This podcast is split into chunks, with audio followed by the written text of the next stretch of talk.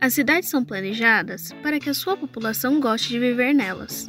Geralmente, esses lugares exploram suas qualidades já existentes, as aprimorando e tornam isso pontos turísticos para visitantes e locais de lazer para a população. Os parques públicos são uma ótima saída para atrair turistas e a própria população, com o Brasil contando mais de 70 parques, considerados os pulmões das cidades brasileiras. Em Maringá, existe uma variedade de parques, mas hoje vamos falar um pouco sobre o Parque do Japão. O Parque Japonês foi um projeto desenvolvido por arquitetos e paisagistas japoneses, mantendo a essência dos parques da cidade de Kakogawa, no Japão. O gerente executivo Luiz Uema fala um pouco mais sobre. O Parque do Japão, ele retrata os parques existentes no Japão. O projeto todo foi feito pelos japoneses. Estivemos aqui paisagistas, arquitetos japoneses na época que nós estávamos construindo o parque né? Então ele tem um pedaço do Japão aqui na nossa cultura. E Maringá é uma cidade onde a comunidade japonesa é muito grande e muito influente. O público que frequenta, que hora que chega, eles ficam encantados, porque é um parque temático, é um parque diferente, né, que traz a essência da cultura japonesa.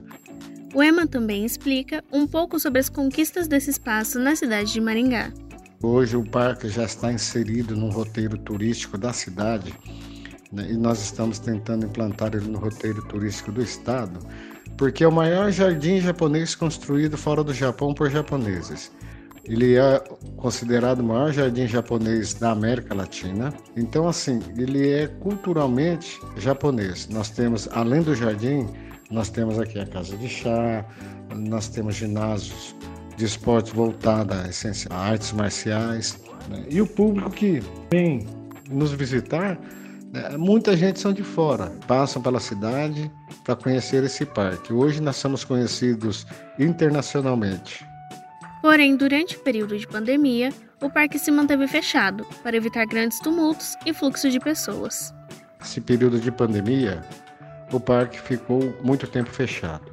Nós mantivemos o, trabalho de manutenção do, do parque, das plantas, da grama, do jardim em si. É uma pena o parque estar fechado porque ele está bonito, bem cuidado, né? e devido à pandemia se restringiu a visitação.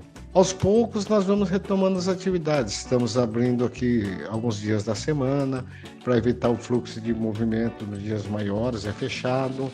Uma pesquisa feita pela revista internacional Biological Conservation conduzida por cientistas da Universidade Federal de Alagoas, mostrou que em países como a Austrália e a Finlândia, houve um aumento nas pesquisas e buscas por parques durante o período de lockdown e posteriormente com a diminuição de restrições dos locais.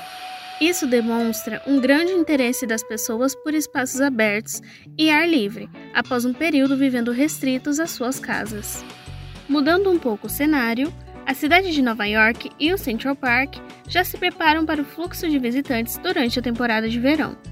A cidade, que já tem grande parte da população vacinada com a primeira dose e 43,4% da população com as duas doses, já retoma as atividades ao ar livre, com direito a uma semana de shows em agosto no Central Park. De Maringá, Bianca Vieira para o Jornalismo na Web.